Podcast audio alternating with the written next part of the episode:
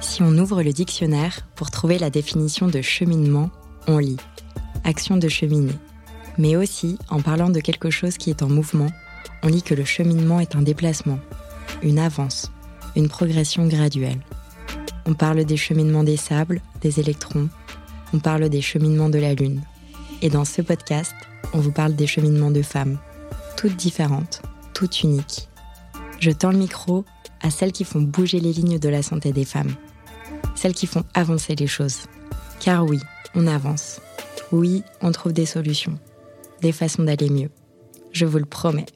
Préparez-vous à être surprise. Je suis Marguerite de Rodelec. Bienvenue dans Cheminement. Cette série d'épisodes bonus est réalisée en partenariat avec Femtech France, la première association qui a pour objectif de développer le secteur des Femtech dans l'Hexagone. Camille, tu as été diagnostiquée d'une endométriose après avoir été suivie pendant plus de 4 ans pour une maladie de Crohn, mais sans succès. Deux ans plus tard, tu rencontres des médecins fabuleux, dont une diététicienne micronutritionniste qui vont changer ta vie. Et là, tu te dis, mais comment je peux faire pour que tous les autres qui ont besoin d'un suivi en micronutrition vont faire pour, euh, pour y accéder? Alors, tu lances Gineca, une marque de compléments alimentaires, et ton souhait le plus cher, c'est que l'on démocratise l'accès à la micronutrition pour toutes celles qui souffrent d'endométriose. Camille, bienvenue dans Cheminement. Merci beaucoup Marguerite. Alors oui, déjà, je voulais reparler de l'endométriose. Donc, euh, on sait qu'il y a entre 2,5 et 4 millions de femmes qui ont l'endométriose en France, euh, de femmes diagnostiquées.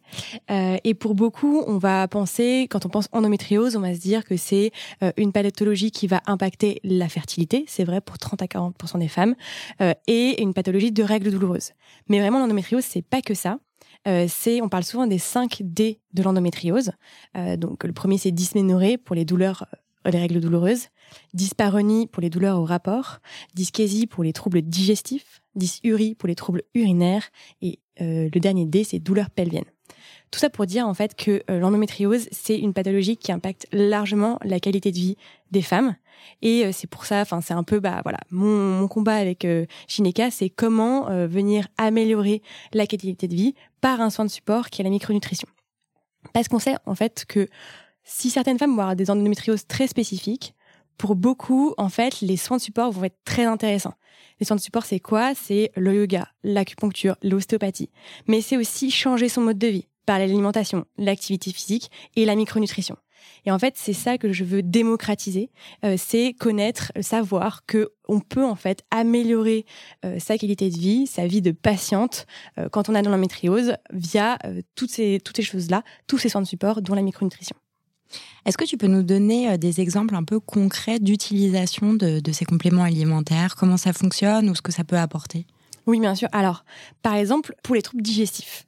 En fait, il y a énormément de femmes qui ont l'endométriose qui ont des troubles digestifs et ça, c'est un peu ce qui est au début on pense que règles douloureuses, mais en fait, 96% des femmes qui vont avoir ce qu'on appelle un endobélie.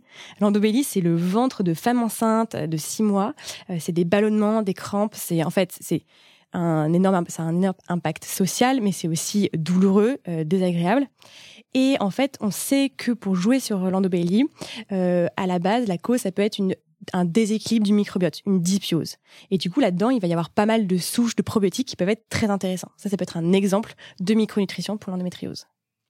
Comment tu as découvert le secteur de la femtech alors, je l'ai découvert, bah, voilà, bah, avec ma, ma vie de, de patiente et en m'intéressant et en me la Femtech, c'est la santé de la femme. Euh, c'est euh, une façon euh, d'être féministe à ma manière, c'est-à-dire permettre aux femmes bah, de, de prendre soin d'elles, de d'être actrices de leur maladie. Et donc c'est comme ça que j'ai découvert en fait la, la Femtech avec ce, ce, mouvement structurel de voilà de prise de conscience que la santé des femmes en fait ça concerne 50% de l'humanité. Donc c'est loin d'être une niche et c'est hyper intéressant. C'est vrai que c'est très loin d'être une niche. Est-ce que tu aurais un mot pour caractériser ce beau secteur qu'est la femtech euh, Oui, bah, je me dirais enfin. Enfin, parce que euh, voilà, c'est on parle de la femtech comme si c'était un marché à part, mais ça concerne la moitié de l'humanité. Euh, et il y a plein de choses à faire.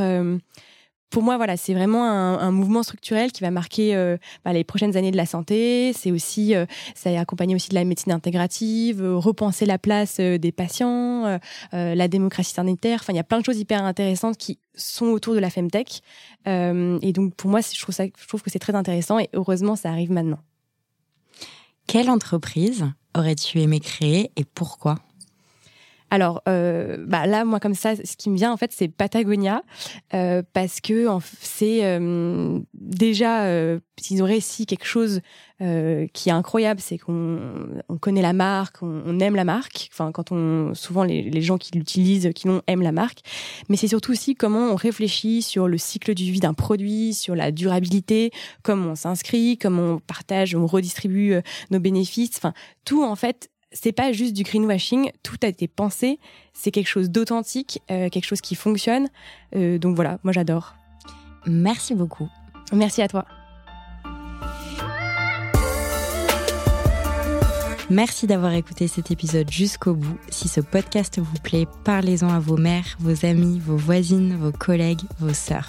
Sachez que MedCheck Studio, qui produit ce podcast, produit d'autres podcasts qui parlent de santé des femmes pour les écouter, rendez-vous sur medcheck-studio.com.